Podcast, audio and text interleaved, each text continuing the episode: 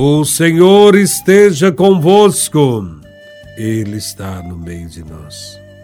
Proclamação do Evangelho de Nosso Senhor Jesus Cristo, segundo São João, capítulo 14, versículos de 23 a 29. Glória a vós, Senhor. Naquele tempo, disse Jesus a seus discípulos: se alguém me ama, guardará a minha palavra, e o Pai o amará, e nós viremos e faremos nele a nossa morada.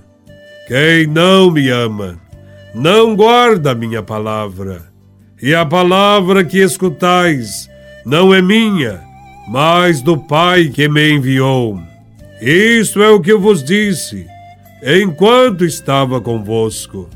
Mas o defensor, o Espírito Santo, que o Pai enviará em meu nome, ele vos ensinará tudo e vos recordará tudo o que vos tenho dito. Deixo-vos a paz, a minha paz vos dou, mas não a dou como o mundo. Não se perturbe nem se intimide o vosso coração. Ouvistes que eu vos disse: Vou, mas voltarei a vós. Se me amasseis, ficaríeis alegres, porque vou para o Pai, pois o Pai é maior do que eu. Disse-vos isso agora, antes que aconteça, para que quando acontecer, vós acrediteis. Palavra da salvação, glória a vós, Senhor. O Evangelho fala da importância de se guardar a palavra de Deus. Guardar não no sentido de ocultá-la ou aprisioná-la, como se a Bíblia fosse um livro para ser guardado ou colocado como ornamento nas estantes de nossas salas. É para guardar a palavra, no sentido de gravá-la no coração. As coisas que guardamos no coração jamais são esquecidas, porque no coração guardamos apenas o que amamos. Se a palavra de Deus for de fato guardada em nosso coração, jamais a esqueceremos. E ela será muito importante em nossa vida. Eis o que Jesus diz no Evangelho: Quem acolhe os meus mandamentos e os observa, esse me ama. A constatação de Jesus é fundamental, pois o acolhimento da palavra de Deus significa também a sua observação, isto é, a sua prática, resultado do amor que temos. O sinal mais evidente do nosso amor por Deus é, portanto, a prática de seus ensinamentos. Quem o pratica dá provas do seu amor, mesmo que nada fale acerca da palavra de Deus. Assim sendo, quem procura viver a palavra mostra que ama a verdade. E quem ama a Deus é também amado por Ele.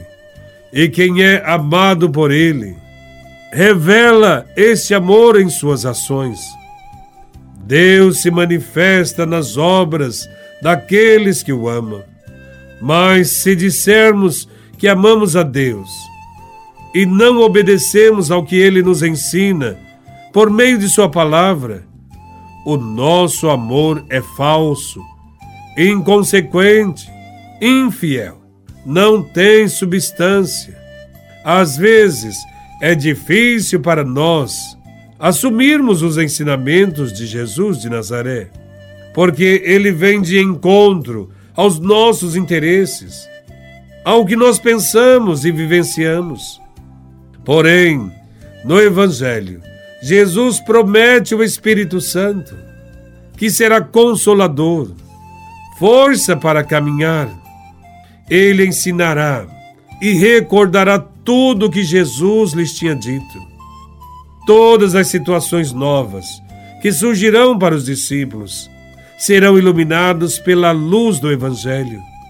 Jesus garante que os seus discípulos sempre encontrarão uma resposta às indagações da sociedade, aos novos tempos. Encontrarão uma resposta em harmonia com o seu ensinamento. Por isso, não devemos ter medo. O Espírito Santo também ajudará a recordar. Há muitas palavras de Jesus que, embora estejam gravadas no Evangelho, correm o risco de serem esquecidas. Parece impossível, mas pode acontecer. Então, o Espírito irá intervir para lembrar, recordar o que Jesus disse. Precisamos estar abertos à ação do Espírito Santo para nunca esquecermos a necessidade da experiência da partilha, do respeito ao ser humano e da luta contra qualquer forma de violência e dominação das pessoas. O Espírito Santo nos lembrará de nossa missão neste mundo. Tenhamos a coragem de guardar a palavra de Deus, vivenciar os mandamentos e desejar a paz que vem de Deus pela força do Espírito Santo, a todos aqueles que encontrarmos pelo caminho. Louvado seja nosso Senhor Jesus Cristo, para sempre seja louvado.